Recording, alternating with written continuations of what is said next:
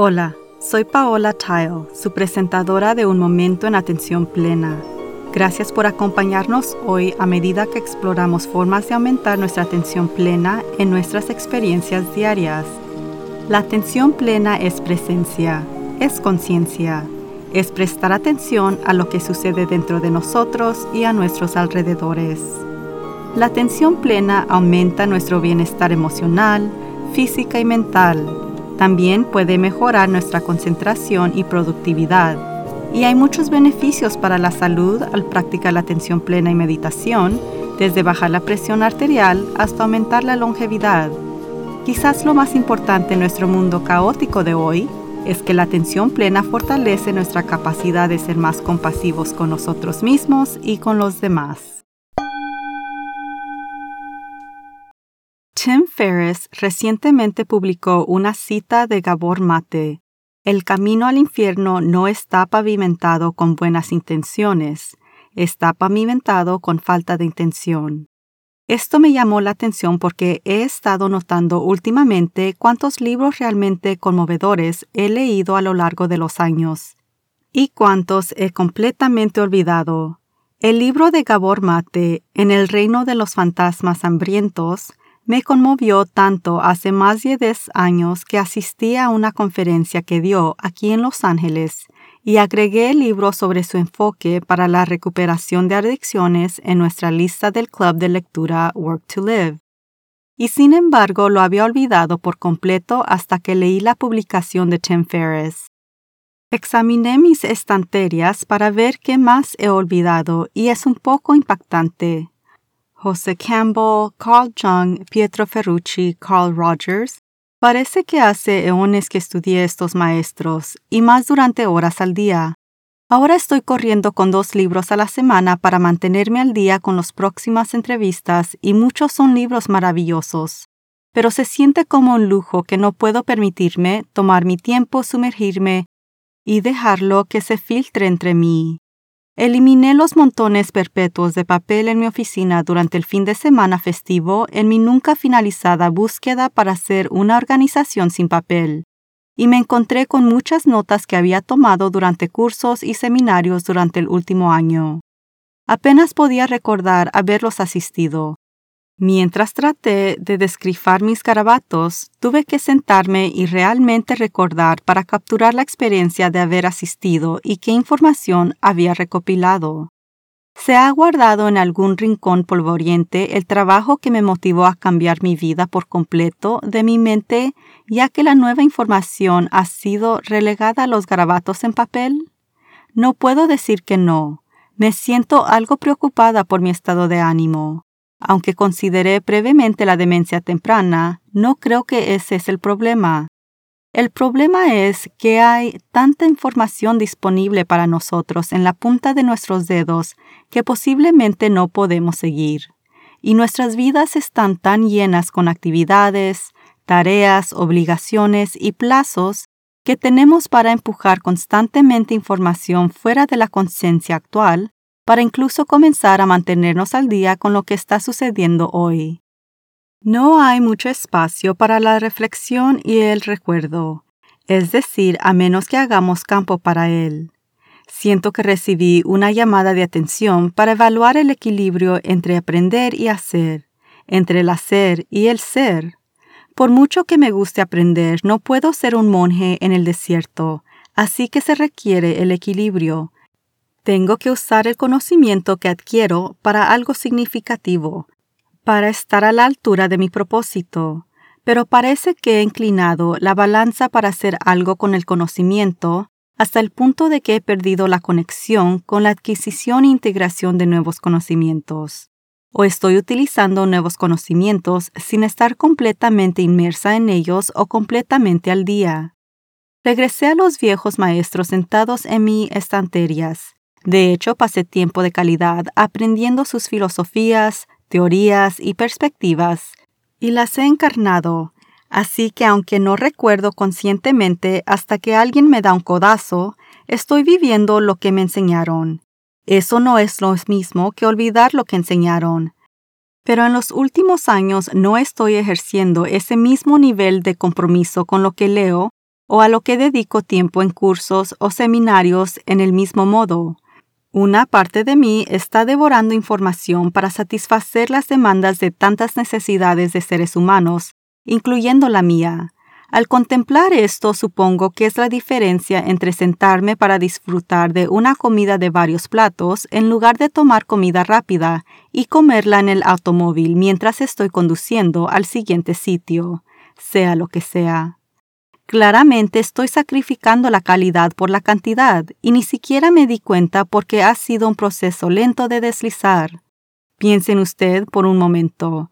¿Está apurado con información que puede haber sido valioso para usted en el pasado? ¿Escanee los correos electrónicos en lugar de leerlos por completo? ¿Busca información en fragmentos de sonido en lugar de artículos completos o noticias?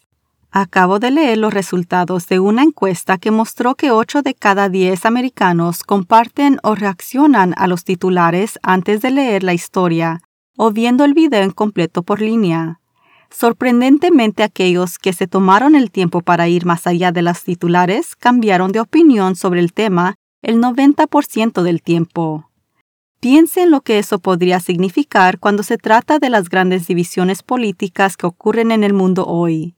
Si no nos tomamos el tiempo para comprender los problemas en un nivel mucho más profundo que un anuncio de 30 segundos, un titular o un tweet, ¿Cómo es posible que alguna vez lleguemos a una comprensión mutua o ser capaces de llegar a un compromiso? Nuestra transición del extremo profundo al extremo superficial del conjunto de información podría tener un impacto significativo en nuestras propias vidas y en los de los demás. Es posible que no solo estemos obteniendo una imagen de información inexacta para nosotros mismos, pero compartiendo esa información errónea con los demás todo antes de que hayamos tomado el tiempo para entender lo que estamos viendo. Estamos reaccionando rápidamente a escaneadas parciales de correo electrónicos en un esfuerzo para ahorrar tiempo sin reconocer cómo estamos borrando la comunicación que podría tener efectos de largo alcance en nuestras relaciones con familiares, amigos, compañeros, nuestro personal de trabajo y líderes. Esforzarse para obtener la máxima cantidad de información sobre la calidad todos los días es una tontería sin sentido y nos aleja de nuestro propósito. Reduce el significado de nuestras actividades y sobrecarga nuestros cerebros que están tratando de dar sentido a grandes cantidades de información con solo una parte del contenido. Necesitamos que tratar la información tan conscientemente como tratamos a otras personas en nuestras vidas. Cuando estoy interactuando con otra persona, estoy atenta, Estoy concentrándome en lo que están diciendo. No estoy pensando en lo que tengo que hacer tan pronto como termine la conversación, pero simplemente estoy centrada en lo que la otra persona está diciendo.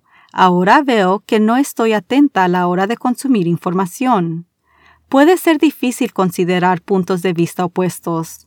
Las decisiones de la Corte Suprema de los Estados Unidos sobre el pasado par de semanas tienen a muchos americanos tamboleándose, pero algunos de nosotros realmente entienden las largas ramificaciones a largo plazo de estas decisiones o simplemente estamos reaccionando a fragmentos de sonido y tweets.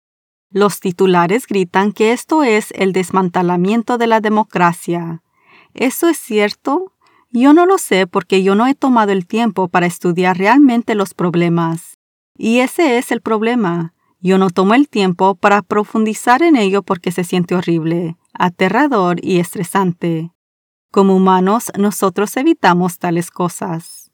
Pero la atención plena y la meditación nos brindan una práctica para sentarnos con incomodidad.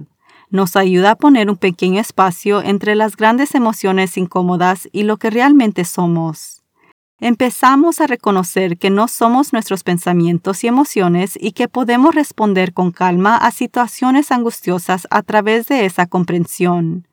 En lugar de reaccionar instantáneamente con ira sobre el aborto, la violencia armada, la religión, la contaminación o la inmigración, podemos elegir conscientemente un problema e investigar ambos lados del argumento. No podemos cambiar de opinión después de hacerlo, pero tal vez podemos obtener una perspectiva más amplia que podría ayudarnos a comprender mejor ese otro lado, para que podamos tener conversaciones reales al respecto. La atención plena no es de ninguna manera una solución para ninguno de estos problemas. La atención plena nos proporciona un camino para lograr una mayor claridad y tranquilidad que nos permite resolver mejor los problemas. También fortalece nuestra compasión hacia nosotros mismos a medida que pasamos por la incomodidad de tomar una profunda mirada sobre los problemas que enfrentamos, así como hacia otros que pueden ayudar a sanar el dolor que es la causa de sufrimiento para tantas personas. Hice un registro con respecto a mi cuenta de correo electrónico esta mañana. Cuando enciendo mi computadora, por lo general a las 5 de la mañana, ya hay al menos 25 nuevos correos electrónicos esperándome. Fuentes de noticias, boletines de industria de podcast, boletines de atención plena y una dispersión de psicología, artículos y blogs de universidades y liderazgo. Eso es todo antes de que mi día comience técnicamente. Probablemente obtenga otros 150 correos electrónicos a lo largo del día que trato de borrar antes de acostarme, solo para comenzar de nuevo al amanecer el día siguiente. Ahora, si todo lo que tuviera que hacer todo el día fuera consumir información, podría ser manejable, pero tengo montones y montones de trabajo real que hacer.